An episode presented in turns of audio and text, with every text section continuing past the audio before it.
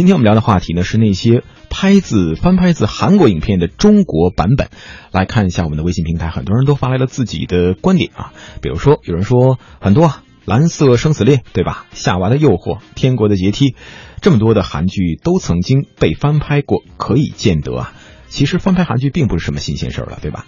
自从呢十多年前这韩流啊开始风靡亚洲以来呢，国产剧也就开启了翻拍韩剧的热潮。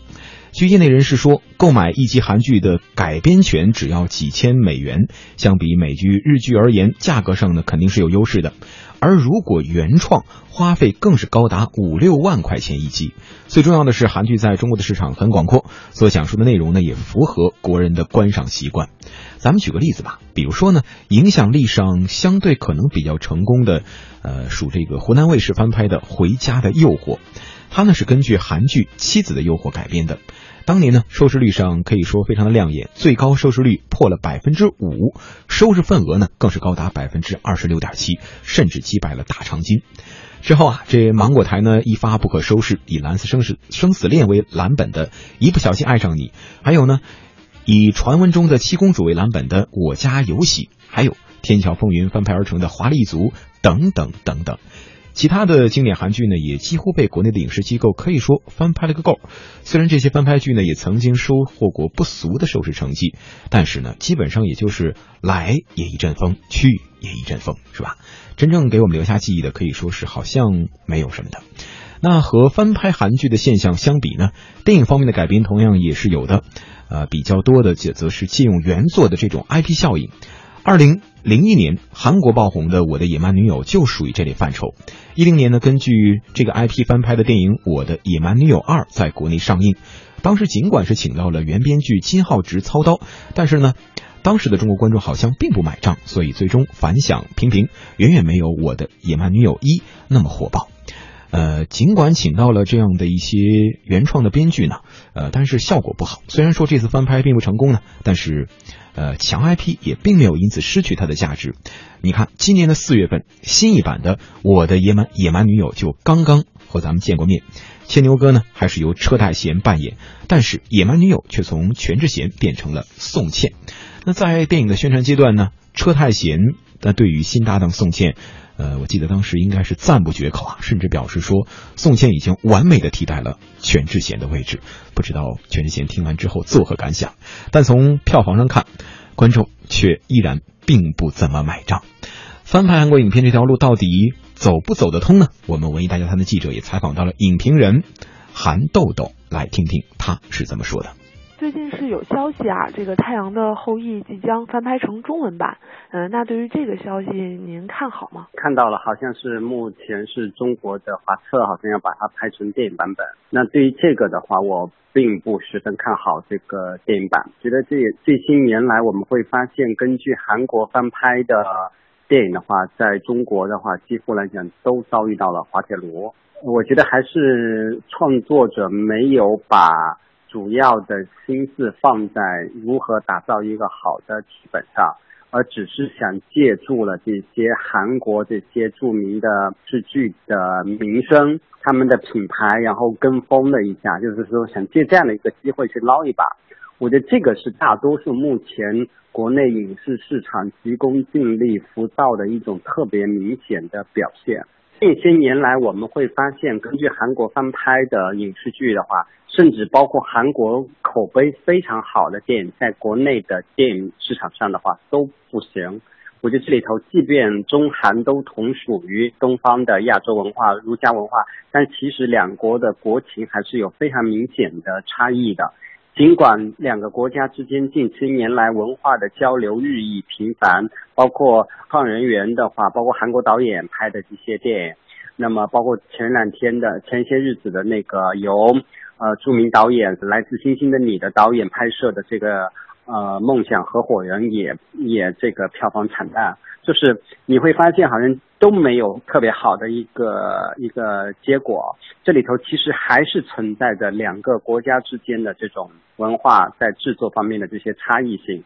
那么近些年来，我认为唯一一部根据韩国翻拍到翻拍成中国的电影，就是根据韩国电影《奇怪的他改编的中国版《重返二十岁》这部电影，我觉得是成功的。这个成功就在于它其实是韩国的创意，但是呢，它其实把它做成了一个中国版，包括里头的故事，包括里头的细节，甚至很多的文化元素，它完全是中国的。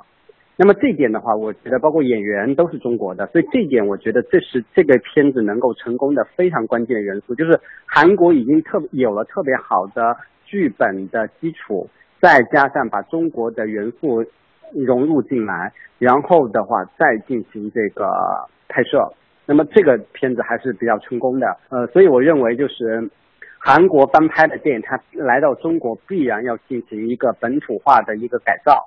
但是目前很多电影的话，它并没有这一点，它只是跟风，甚至有的时候只是抄袭了人家的一个名称、一个 IP。嗯，现在电影真正原创的，就很难去说谁哪个电影真正原创，多少借鉴都是可以理解的。但是，嗯，你就是可以说借鉴他一个故事，借鉴他一个创意，甚至用他的演演员，可是你更多的把它做本土化的呃转变，这样才是能对出精品的一个状况。那您觉得就是说做本土化怎么样能做得更好？有我最主要其实两两个国家之间最重要的其实是一些文化的差异。那文化的差异你怎么把它把它表现出来？我举一个简单的例子，比方说在这个呃韩国的奇怪的他里头，那一对这个父女俩看的一部是一部哭哭啼啼的一部韩剧。然后他们很感动，但是中国观众因为不了解那部韩剧是什么，所以他是没有任何共鸣感的。但是把它挪到中国版本的奇呃重返二十岁里头，那么那部韩那部电视剧的话，他就把它改成了《还珠格格》。就像《还珠格格》这样的作品的话，是能够跟整个中国观众的这个文化是能够产生共鸣的。所以我认为就是改造的话。呃，不是说我呃一些小的，比方说啊，我这里头竖一个中国的牌子，在中国的环呃这个中国的城市拍，我觉得这个还是其次的，最重要的还是要让观众产生一种文化的亲近感、文化的共鸣。韩国的近些年来，他们的在影视行业的发展的的确确让国内的影视业感到了一种呃压力。那么这种压力，他们把它变成了一种什么样的一种赶超的动力呢？就是说，我去翻拍韩国的电电视剧，翻拍韩国的电影，甚至我直接购买韩国的电视版权。另外，我再从韩国请导演来拍，请韩国演员来演。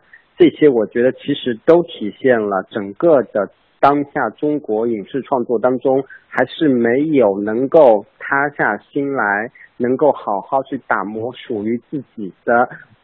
呃，作品反而就是把希望寄托在了呃人家的身上。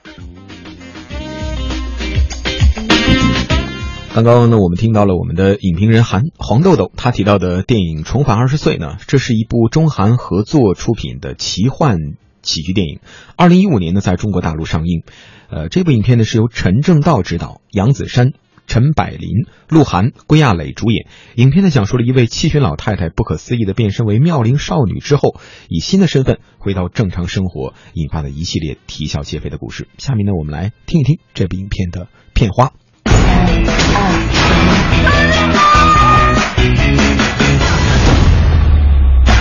一次见到你，这种特别的感觉。谁说他喜欢我？有没有血缘关系？血缘关系，血缘关系。李军，站长，都明白。我生气了，看我二婆，不要脸，我要这个脸呐！当然是他重要。李导演，什么时候开始？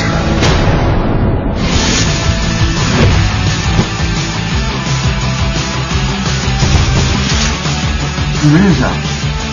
臭不要脸的！你最近是不是有喜欢的人了？关我屁事！哎呀！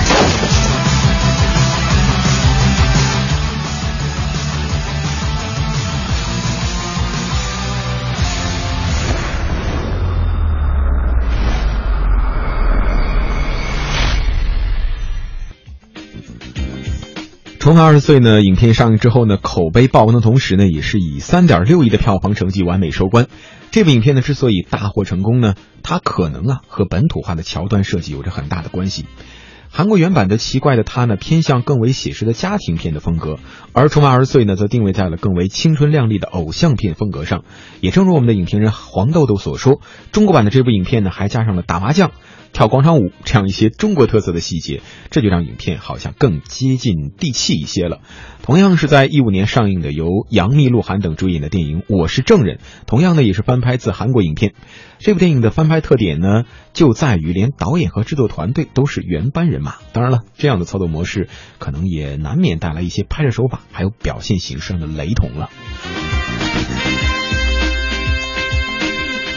当然了，原班人马来打造也是会有一些比较惊喜的方面。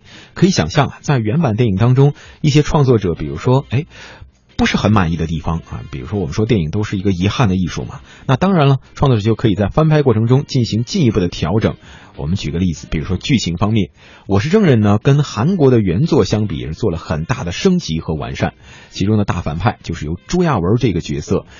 来饰演的，他的杀人动机呢，在中国版当中就做了合理的解释，也使影片呢更加有理有据，也可以说是对剧情做了进一步的完善了。那另外在角色的设定上，我是证人呢也是做了相应的调整，更加服务于中国的主演。